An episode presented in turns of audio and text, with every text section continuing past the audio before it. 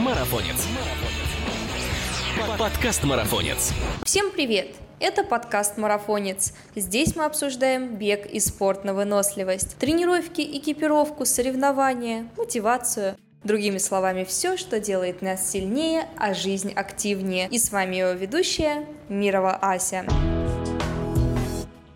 Спонсор сегодняшнего подкаста – Магний Диаспорал 300. Судороги ног мешают улучшить спортивный результат? Магний Диаспорал 300 при спазме икроножных мышц. В любое время, в любом месте один стик-пакет раз в день. Магний Диаспорал 300 для твоих побед. Подробнее о препарате вы можете узнать на официальном сайте diasporal.ru. Перед применением необходима консультация специалиста.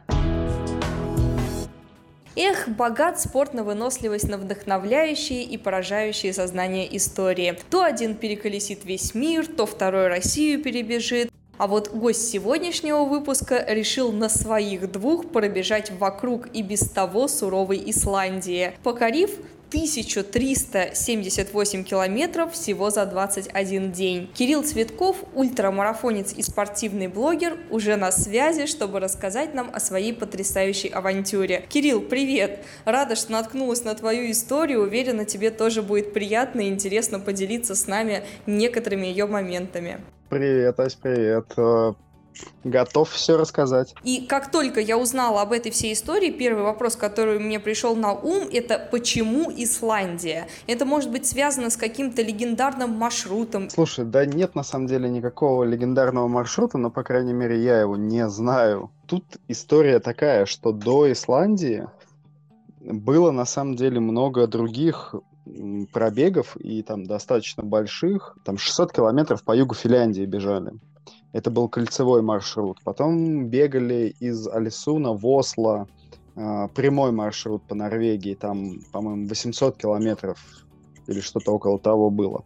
Потом бежали вокруг Азовского моря, э, 1280 километров было. Получилось достаточно интересно вокруг чего-то оббегать, как бы. Подумали просто, что можно оббежать что-то типа страны. Ну и в голову просто пришла Исландия, потому что это остров, это как бы типа страна-остров. Угу. И никто там не был из нас до этого. И, конечно же, очень манило. В общем, основную роль сыграл тот факт, что до, этого никто этого не делал, это было нечто оригинальное, да, и плюс здесь получается кольцевой маршрут такой законченный, вроде бы есть какая-то оконцовочка такая, да, либо линейный маршрут от начала до конца какой-нибудь остров перебежать, либо вот э, пробежать вокруг. Ну вот расскажи подробнее о том, как ты его вообще планировал, откуда начал, получилось ли, главное, у тебя следовать по нему в реальности, потому что очень часто бывает такое, что натыкаешься на заграждение, непроходимую местность, обвалы, чего только не появляется на маршруте. И, конечно же, приходится по мере его менять, и не всегда это удобно, а иногда даже очень накладно. Нас было несколько человек, то есть я не, не один это все делал. Угу. Вот. И у нас в команде есть э, Александр Коротков, это председатель клуба «Динамо Санкт-Петербург». Он занимается планированием маршрутов, ну и вообще вот разработкой маршрутов сверхмарафонских вот таких пробегов. Собственно, он занимался разработкой маршрута. Здесь получилось все очень удобно. Вокруг Исландии есть дорога, она называется дорога номер один, которая идет mm-hmm. практически полностью по, ну, вдоль берега получается, и огибает весь остров. А, и, собственно, с этим не было проблем. Это, это тот дорога и есть тот маршрут, по которому мы фактически бежали. Вот, здесь никак, ничего не было, ни завалов, там никаких проблем, в общем, с э, дорогой не было. Мы все делаем автономно, без, без какого-то сопровождения. У нас есть э, специальная такая спортивная тележка, то есть это детская спортивная коляска, которую мы переоборудовали под беговую тележку. И мы в ней перемещаем самые тяжелые вещи. То есть вода, какая-то тяжелая еда, тяжелая экипировка, ну, такая тяжелая в том плане, что там, ну, типа, тяжелая, как литр воды, как 2 литра воды, вот такого плана. Это все перемещается в, в этой спортивной тележке. А, соответственно, рюкзаки, которые у нас на спине находятся, в них более легкие вещи, документы, ну, тоже мо- может быть вода такая типа 0,5 попить именно на бегу, чтобы можно было что-то быстрое перекусить, э, телефоны, фотоаппараты там, если у кого есть. Ну, в общем, такие мелочи, типа ветровки накинуть. Тележку мы толкаем по очереди все, э, меняясь каждый час. И таким образом преодолеваем вот маршрут. То есть у нас получилось так, что в Исландии где-то 70% а, всех ночевок, они были в палатках. Поэтому у нас с собой, собственно, в тележке были палатки. Это удобно тем, что ты ну, в меньшей степени привязан к какой-то точке. То есть, э, пробегая мимо больших городов, мы так или иначе старались там останавливаться где-то в гостиницах, в хостелах. Получалось так часто, что ты типа там в течение там пяти дней, э, ну, мы, в общем, не попадали в такие города и останавливались именно в палатках, э, где-то, может быть, ну, в кемпингах пару раз останавливались, а так в основном это все, э, грубо говоря, недалеко от обочины все было. И был момент, когда почти три дня не было населенных пунктов по дороге. То есть это такая не плохо обитаемая, можно сказать, часть острова, и там не было ни заправок, ни магазинов и не населенных пунктов. То есть нам нужно было реально как-то спланировать а, на три дня бега а, еды, воду, потому что можно было и так, э, ну там, в принципе, в Исландии воды достаточно, ее можно и из речек брать. А вот с едой, конечно, были проблемки в это время. Вот, э, но все закончилось хорошо. Никаких резервных дней не было. Собственно, здесь э, каждый день начинался с бега и, собственно, заканчивался вечером. Э, ну, так или иначе, у нас были раз, был разбит маршрут по кусочкам, которые планировалось преодолеть вот за этот день. То есть, по-моему, самый большой был порядка там 84-85 километров, самый маленький в районе 50, по-моему. Мы старались э, не выбиваться из графика. То есть в течение 21 дня ты с утра вставал, завтракал и бежал. Слушай, вот, наверное, ты знаешь наверняка бородатого британца Росс Энджли. Он стал первым в истории человеком вплавь сначала обогнувшим Великобританию, а потом уже пробежал через весь остров, подумав, ну раз вплавь, можно теперь еще и перебежать и проколесить его обратно. Вот он нес с собой ультралегкую палаточку, такой э, похожую на саркофаг. У вас было вот что-то вроде этого, каждый нес, получается, сам на себя или была на всех одна палатка? Вот как вы этот вопрос обеспечили? Каждый сам для себя, потому что все-таки, когда ты... Ну, ты и так целый день находишься в команде, грубо говоря, с этими людьми, mm-hmm. и, и вот этот момент э, к тому, что можно в палатке уединить своей и нормально поспать, он очень ценен, и здесь ну, это, наверное, такое правило у нас, что только индивидуальная палатка. Была ли у вас-то финансовая или благотворительная цель, или вообще удалось ли покрыть хоть какие-то затраты на челлендж? А здесь была цель именно спланировать и реализовать mm-hmm. данное мероприятие. Покрыть тоже никак не, не удалось. Ну, то есть э, с этим, конечно, напряженка. Имеется в виду, что ну, это привлечение спонсоров там, или партнеров ну, каких-то, наверное, то, да здесь как бы тоже все, ну, все очень плохо было. У нас был один партнер, который помог нам. Это компания ЦЕП на тот момент. Больше вообще э, ни с кем не удалось наладить контакт, потому что люди, когда ты им рассказываешь, они смотрели так на тебя, типа, чё? Исла... В Исландии бежать? Вы совсем, что ли, дураки? То есть вот фактически вот такая история была. И то есть постоянно спрашивали, в смысле, а что это мы будем вас поддерживать, если вы в Исландии бежите? Я говорю, ну мы же русские, типа, почему бы вам нас не поддержать? Ну, то есть люди с таким раскладом, типа, пусть вас исландцы поддерживают. Я говорю, а почему нас исландцы должны поддерживать? Это были интересные очень беседы с потенциальными спонсорами или там партнерами, конечно. Спонсорский вопрос здесь всегда требует долгих очень дебатов, и не всегда, конечно, да, удается таких особенно рискованных челленджах, потому что непонятно, как вообще это все произойдет, как атлет добежит, не добежит, сорвется, не сорвется, насколько это все вообще будет для компании рентабельно. Поэтому, ну, в принципе, с выходом на такой международный уровень э, странно, что многие отказались. Буду надеяться, что что в будущих ваших челленджах кто после того, как вы эту попытку удачно завершили, уже что-нибудь наладится, какой-нибудь поток спонсорства. И, кстати, вот раз мы заговорили о спонсорах, здесь еще, наверное, о питании стоит поговорить, конечно же, потому что питание при такой нагрузке очень важная, конечно же, часть, но всегда есть риск съесть что-то незнакомое, что может просто перекрыть весь, э, все планы на будущее и выбить спортсмена из строя. И что может быть, в принципе, отвергнуто организмом, тем более за границей. Э, ну, Исландия еще более-менее близкая к нашим, к нашим широтам страна. Вот э, те ребята, которые там бегают где где-нибудь в азиатской местности, там, конечно, с этим еще страшнее обстоит дело. Как решался этот вопрос? Были у вас проблемы с местной кухней или ты кушал только те продукты, которые максимально приближены к нашим оте- отечественным? Ты всегда ешь в поездках э, что-то, что ты знаешь, ну, это как, как минимум. Такая история, что когда мы двигаемся по маршруту, э, по большей части в Исландии мы ели на э, автозаправках, потому что там автозаправки, они такие, на ней можно все сделать. То есть там и магазин, это, это именно вот не то, что у нас такие небольшие, получается, магазинчики, кофе попил и заправился.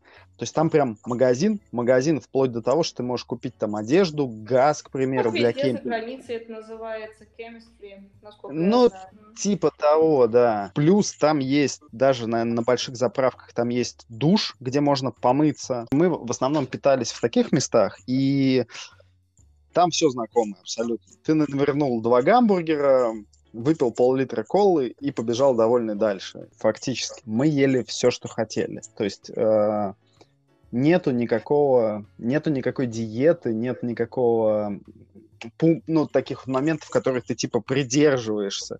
Ты ешь все, что хочешь.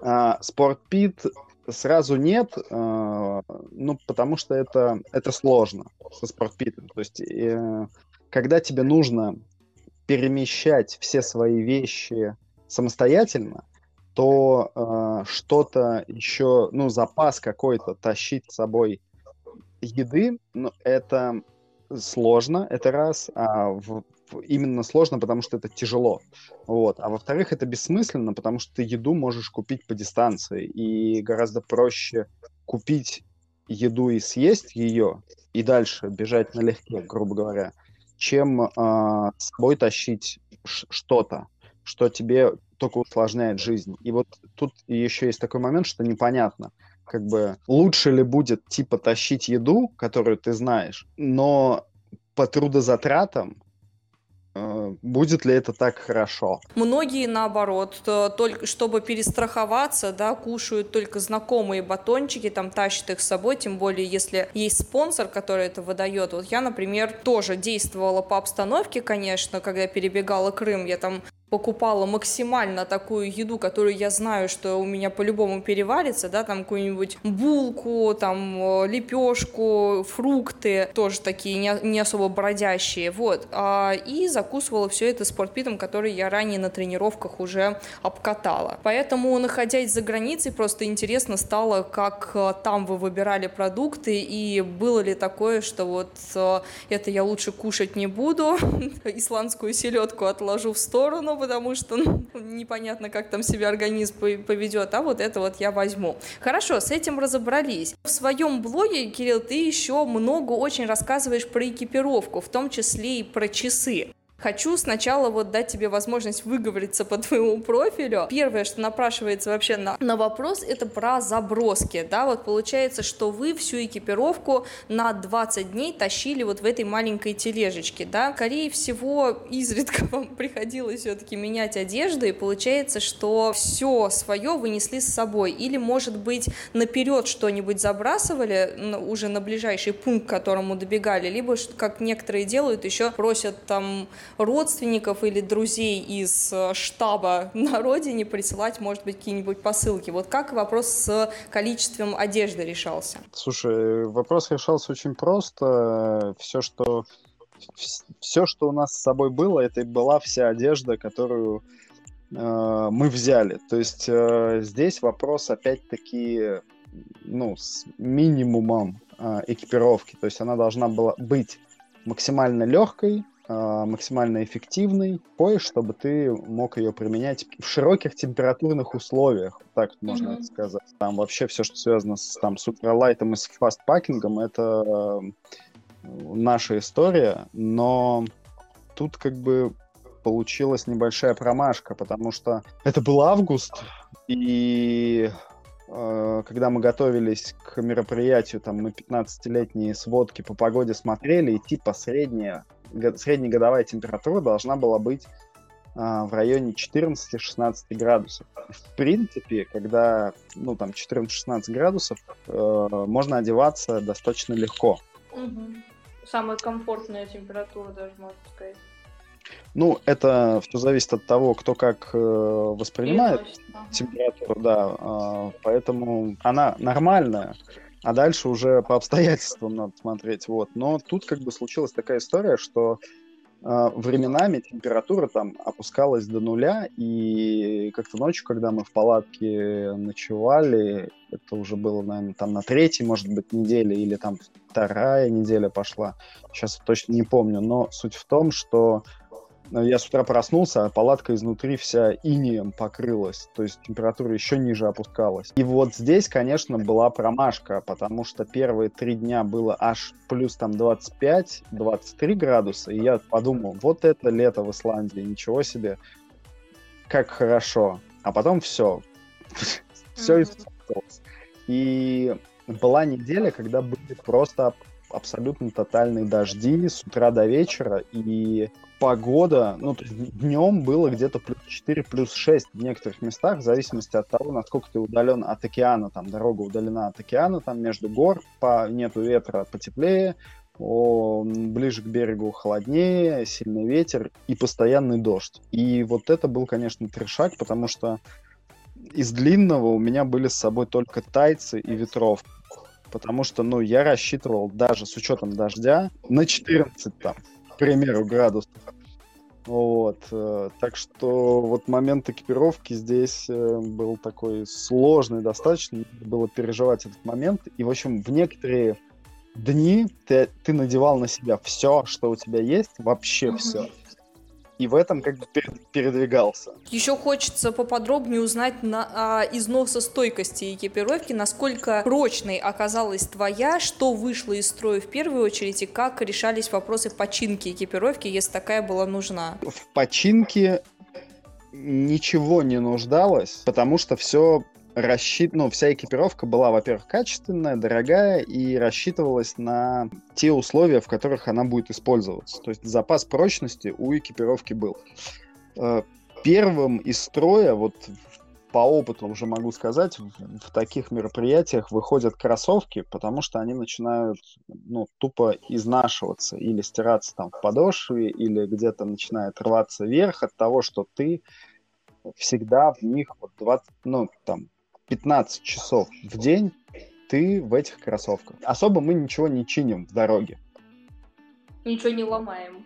Ну, да, то есть в основном основная проблема это проколы колес у тележки, потому что они надувные, то есть mm-hmm. это как детские, детские колеса. И, и они достаточно часто прокалываются, и, потому что на тележку и нагрузка вещей достаточно большая, больше, чем ребенок. Вот. И используем мы там ее по полям волохаем иногда, когда нужно перейти где-то что-то. И по камням она у нас, и пару раз она в канаву съезжала с э, обрывов. Вот, там приходилось, э, ну, как приходилось чинить и выкидывать оси новые, покупать на колес. И, в общем, вот тут такой технический, технический момент тоже есть, что нужно быть готовым чинить тележку, потому что у нее могут случиться какие-то поломки такие технического плана. Вот. А все, что касается экипировки, Исландия не первый пробег был, поэтому, в принципе, мы знали... Ага. Ну, мы знали, да, что нужно было, и покупали, перед Исландией покупали всю абсолютно новую экипировку именно с прицелом на те условия, в которых она будет использоваться. То есть это максимально легкая одежда, максимально легкие какие-то вещи типа спальников, то есть там спальники там по 400 грамм у нас были, палатка меньше килограмма полноценная вот у меня. Ну и всякие мембранные дождевики, то есть легкие тоже вот такого плана, чтобы ты мог использовать в разных условиях, там, и когда и дождь сильно идет, и при сильном ветре они не продуваются, то есть можно как, как, комбинировать все это дело. Здесь, наверное, Кирюх, стоит предупредить э, вдохновившихся, да, авантюристов, которые еще только планируют замутить какую-нибудь такую движуху, что экипировка должна быть, значит, обязательно износостойкой, прочной, и, как правило, это обычно обходится в такую нормальную сумму. На этом экономить не стоит, иначе накроется просто все путешествие и потраченные на билеты, на здоровье, на, всю, на весь этот челлендж просто могут сойти на нет из-за того, что есть какая-то экономия на экипировке. И уж тем более, когда речь идет о здоровье, о переохлаждении, о легкости палатки, это все нагрузка большая на суставы и, конечно же, кроссовки. От кроссовок вообще зависит здоровье ног и то, как, в принципе, ты добежишь до конца или не добежишь. Какие, на твой взгляд, кроссовки подходят для таких пробежек, если можно это так назвать пробежками, лучше всего? Тут история такая, что там часто, да, люди в кроссовке упарываются, ну что, типа, нам нужны хорошие кроссовки. На самом деле, до всего этого нужна хорошая подготовка самого человека. Это, это вообще самое первое, что нужно, это нужно подготовить человека, который все это дело будет делать. Потому что фактически, фактически кроссовки это, ну, второстепенная уже история. Они тебе не прибавят ни силы, ни выносливости, ни ну, уверенности в себе, может быть, они тебе и прибавят, когда ты купишь их в магазине и такой, какие крутые, красивые Nike карбоновые, сейчас как я в них заряжу. Ну и как бы все. Карбоновых основном... Исландию перебегать самое. Да, в основном такие люди заканчивают там через три дня бежать. Вот, здесь первое, и вообще это, это, это одно из самых основных, а, это, конечно же, подготовка самого человека. А, дальше экипировка 30%. Если подготовка 70%, то экипировка это 30% всего.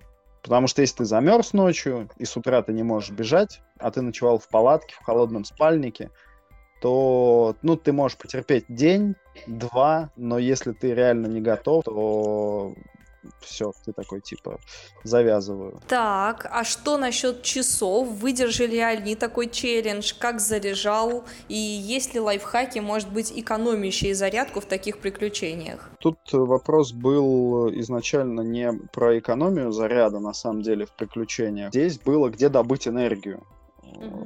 Вот так вот ставился вопрос, потому что экономить заряд это значит э, писать, скорее всего, некачественный трек, даже вот даже в нынешних условиях. Соответственно, мы все снарядились пауэрбанками угу. и солнечной такой складной солнечной панелью для зарядки всех гаджетов и пауэрбанков. Солнечная панель пригодилась в Исландии?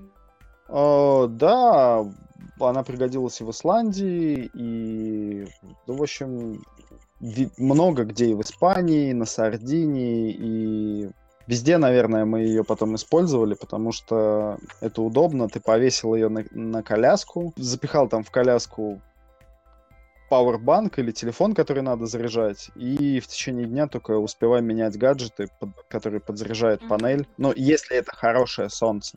Вот да, я к этому вопрос как раз таки задаю, потому что есть стереотип, что в Исландии не так уж много солнца, и вот просто интересно было, насколько получалось у вас ловить его. Получалось. Сейчас э, же солнечные панели такие, что и в пасмурную погоду, а, ну, то есть mm, всем прямыми лучами солнца, да, скажем так, тоже, тоже работает. То есть там, конечно же, заряд не такой мощный идет, э, но что-то, что-то получить можно. Вот, поэтому, в принципе, было ну, достаточно нормально. Еще такой вопрос. Как местное население на вас, таких беганутых, смотрело вообще и помогало ли вам, и как воспринимало всю вашу движуху? Интересовались ли, куда вы бежите, подвести вас, от чего вы тут бежите? Вообще, вот как столкновения такие происходили? Интересовались. То есть людям интересно, куда бегут четыре мужика с коляской. Такого после, после недели, да, ты уже такого бомжеватого вида, честно говоря. Вот, потому что, ну, ты всегда находишься на улице, ты наверняка немножко грязный, а, скорее всего, там два дня не мытый, И, конечно, такие люди вызывают немного интереса. Мы много встречали и местных, и туристов, и, да, предлагали э, подвести, но мы на это не соглашались. Вот. Э, всегда с интересом расспрашивают, откуда. Очень удивляются, когда узнают, что, что русские. Все-таки к русским еще за границей такой есть интерес. Спрашивают, откуда. Все знают, там, к примеру, Санкт-Петербург и Москва. Вот, mm-hmm. и все такие, о, Санкт-Петербург, да, я слышал, я слышал, что есть такой... Да-да-да. Никто не пытался к вам примкнуть? Не-не-не-не, в этом плане в основном, конечно, все крутят у виска и типа такие... А, ну окей, бежите вокруг Исландии, дурачки. Примерно так как-то.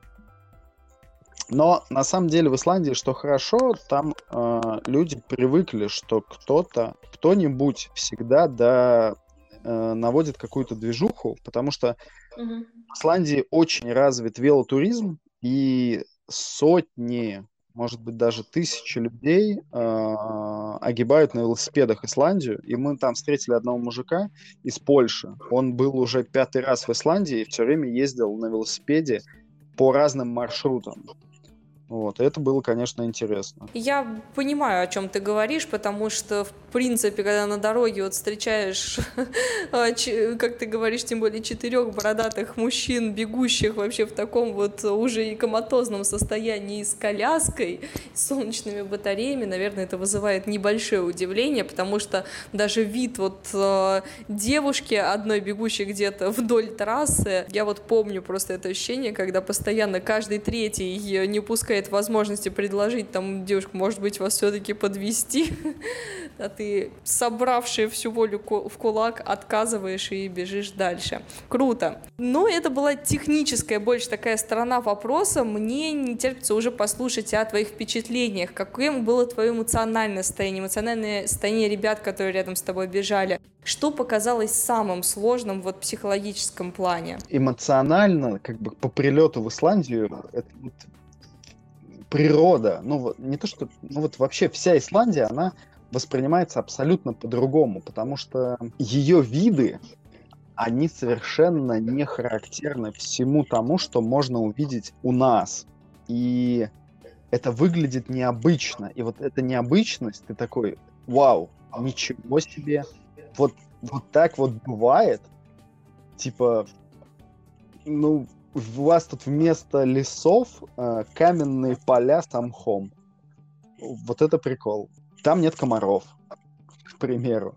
Там просто миллионы овец, которые бродят э, летом сами по себе. Получается так, что в Исландии население совсем небольшое, там 300 тысяч местного населения, и в год, э, ну, как бы не то, что в год, именно там в туристический сезон а, на одного исландца приходится по статистике два с половиной туриста. То есть, в принципе, чаще всего людей, которых ты видишь на улице, это все туристы. Такое многообразие вокруг тебя языков, то есть э, есть такое ощущение, что ты постоянно находишься как в музее. То здесь китайцы фоткают на фотоаппарат водопады, то здесь индийцы какие-то проходят мимо, а, и, ну, и тоже такой базар какой-то устраивают, там кричат, шумят. А, то тут сразу же немцы, и вот, вот э, этого многообразия, прям вот в какой бы кемпинг ты ни приехал, к какому бы водопаду ты ни подошел, там все время такая вот масса из совершенно разных людей. А, вот, вот это очень интересная история, что, в принципе, маленький остров, получается, но такая концентрация совершенно разных людей. За три недели разные чувства вокруг тебя, внутри тебя происходят, конечно. Потому что, ну, в некоторые моменты было прям очень тяжело бежать, сильно устаешь, или в те же дни, когда дождь постоянно идет, это, это, ну, это, это реально угнетает. Тут по-разному справляешься. То есть э, помогает, конечно, команда, которой ты находишься, все стараются друг друга поддерживать. Понятное дело, что всем одинаково тяжело, все находятся в одинаковых условиях. Вот. Э, но в то же время здесь э, очень тонкая грань между... Ну, то есть все, все должны хорошо чувствовать своего друга в команде, чтобы ты лишний раз не, не надоел человеку, потому что хочешь ты того или нет, но за, за три недели постоянно нахождения вместе могут люди и надоедать друг другу. То есть неважно, ты можешь поддерживать, но ты можешь как бы уже и такой типа, блин, видеть тебя не хочу. Ну или, знаешь, что-то может начинать бесить тебя в человеке. То есть ты, возможно, этого не замечал, а, а он там бежит за тобой и шмыгает, там типа так делает. Хлюпает э, ногами. Или, или ногами шаркает, или да, что угодно. И ты такой думаешь, блин, ну завязывай шмыгать. Ну типа, или там, ну не беги за мной. И вот э, здесь очень важно, чтобы вся команда была настолько м, хорошо сбе- собрана, притерта, именно, чтобы все понимали, что для чего они делают и как бы как избежать любой конфликтной ситуации внутри, потому что вот, вот этот момент, он тоже может очень сильно э, помешать двигаться дальше ну, то есть демотивировать тебя. То есть в какие-то моменты команда может прям мотивировать тебя и вытащить из ямы, а в какие-то моменты это может произойти совершенно наоборот. И ты скажешь там типа, да пошли вы все нахрен. Не хочу с вами больше бежать, типа, и вообще видеть вас не хочу. И вот э, нам очень повезло, что в нашей команде такого не происходит. Ну, вот так нет каких-то внутренних раз, раздоров. Потому что, ну, мы потом и до этого, и после этого бегали так или иначе вместе, и, в принципе, все было хорошо. Вот это, это очень важный момент, который я вот прям ценю, возможность общения людей. Я четко помню последний день, где-то до Рикьявика оставалось километров 35-30, где-то так. И мы остановились на обочине дороги сделать привал. Я очень хорошо помню тот момент, когда я сел, и все. И я такой, вот у меня все исчезло. Абсолютно вся мотивация, какое-то желание, что-то еще. Я просто ничего не хотел делать до такой степени, что когда надо было бежать, и я, я такой говорю, блин, ребята, я что-то что не хочу уже бежать. А все это, это остается, ну, буквально рукой подать, там вот из-за мыса уже виден Рейкьявик. Ты смотришь на него, на город, как бы, ты понимаешь, что финишная точка вот она там, но нет никакого желания двигаться дальше. Просто, я, я, я помню это абсолютно... Ну, я не знаю, синдром финишора, не синдром финишора, я помню абсолютную пустоту просто. Вот да. ничего. И фактически меня пинками поднимали. В принципе, там через 5 километров все прошло. Финишировал я совершенно в другом настроении уже. Под конец скорее такая нападает легкая грусть, может быть, даже гормональная система немножко шалит. И когда видишь цель, говорят, что есть такое вот э, синдром финишера, как раз-таки о котором мы упомянули ранее, это когда ты уже видишь цель, мозг воспринимает ее как визуальную, то есть э, как будто она уже достигнута и все, вырубает организм, говорит, мы своего достигли, вон мы ее видим, поэтому можно все уже расслабиться, и поэтому нападает такая некая, может быть, расхлябанность, усталость в теле. Да, такое есть. И когда ты преодолел такой путь, ты понимаешь, что бежал-то ты ради а, того, чтобы его как раз-таки преодолевать, то есть ради самого пути, а не цели какой-то конечной. Но напоследок еще хочется послушать от тебя какую-нибудь самую яркую такую историю, которая у тебя ассоциируется с этим приключением. Что бы ты вот, что у тебя первое на ум приходит, когда тебе говорят, расскажи о том, как оно было? Вообще я всегда вспоминаю, насколько красиво. Ну, то есть вот, когда меня спрашивают, к примеру, про Исландию, я прям вспоминаю, насколько это красиво, но про это очень сложно говорить.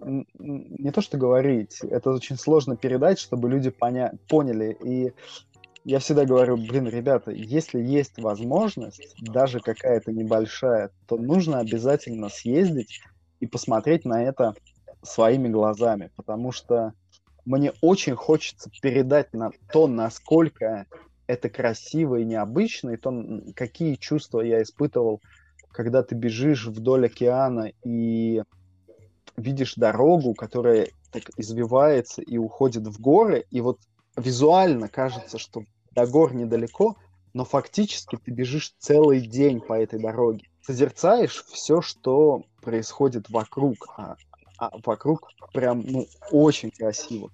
Невероятные горы, невероятный цвет, э, ну не то что невероятный, другой цвет э, камней, которые ты не видел, э, такой зеленый, прям чуть ли не до изумрудного иногда цвет мха, отсутствие в некоторых местах, полное отсутствие вообще людей и такое ощущение, что полное отсутствие жизни. Вот, ну, в плане не жизни, цивилизации. Как будто в некоторых местах ты находишься просто на другой планете, реально. То есть не даром Исландию сравнивают э, с какими-то другими планетами, там, с другими мирами. Виды просто невообразимые, если ты вот их не видел своими глазами, даже фотографии они не передают так. Мы как-то бежали два дня под проливным дождем, и опускалась постепенно температура. И в какой-то из дней, я помню, было холодно настолько, что э, мы решили в экстренном порядке свернуть с дороги и где-нибудь просто э, там вдоль дороги были фермы.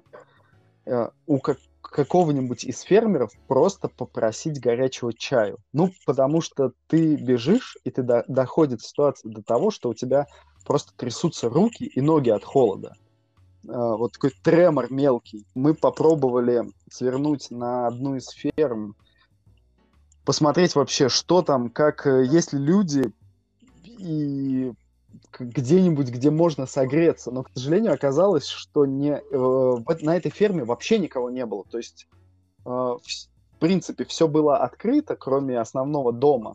Uh, но людей не было. Мы поискали 15 минут, в конечном итоге зашли в хлев, э, в коровник в такой, uh, постояли минут 20 в этом коровнике, переводя дух, э, пытаясь согреться как-то. Там не было ветра, не было дождя, и это было, наверное, лучшее место на тот момент для нас. Вот. И когда смотрели по карте, куда двигаться дальше, я увидел пару пакетов мусорных, которые там лежали. Такие большие черные мусорные пакеты, там 50-литровые, не знаю, 60-литровые.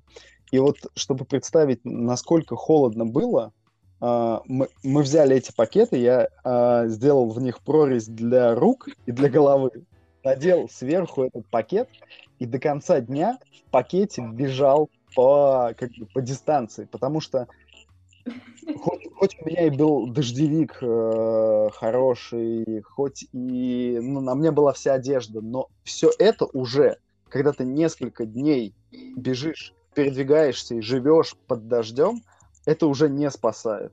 И вот э, мы в конечном итоге день закончился тем, что мы нашли, мы добежали до места, где долж, должен был быть кемпинг, но кемпинга там не оказалось. То есть его просто не было. Он был обозначен на карте, но там ну, ничего не было. И в конечном итоге получилось так, что мы нашли неподалеку свободное жилье.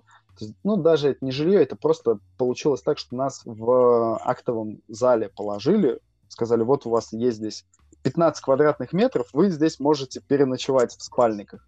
И мы согласились. И вот я помню вечер, когда я стоял под душем, под тепло.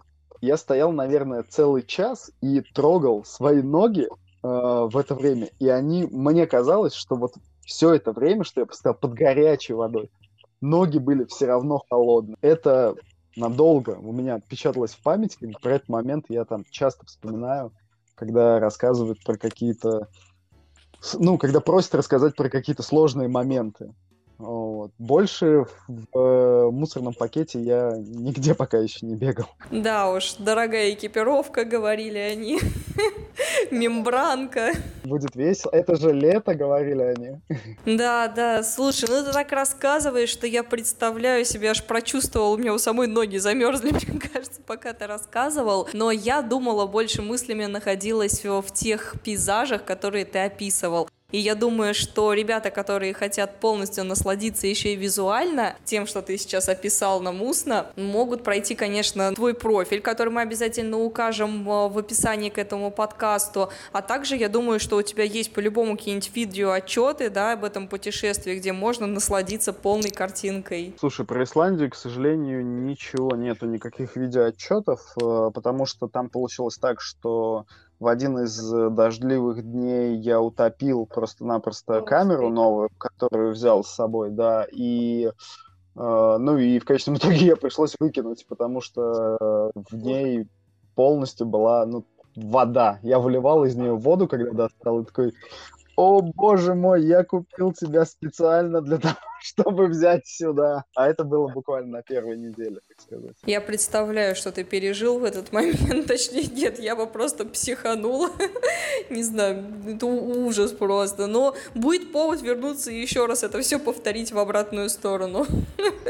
Возможно, это часть пути. Кирилл, спасибо тебе огромное и твоей команде за такую необычную историю, за то, что придумываете новые челленджи и заряжаете своей энергией других. Уверена, что это не последняя наша беседа, и мы еще услышим о новых похождениях, а точнее сказать, наверное, побеганиях, пробегах ваших по всему миру. Счастливо. Напоминаю, что спонсор сегодняшнего подкаста – Магний Диаспорал 300. Один стик-пакет один раз в день против судорог ног. Магний Диаспорал 300 для твоих побед. Перед применением необходима консультация специалиста. Эх, интересно, сколько еще безумных идей придет в голову нашим героям. Если вам тоже интересно, что будет дальше, оставайтесь с нами и подписывайтесь на нас на всех платформах, на которых вы нас слушаете. Ведь впереди еще столько интересных гостей. Пока!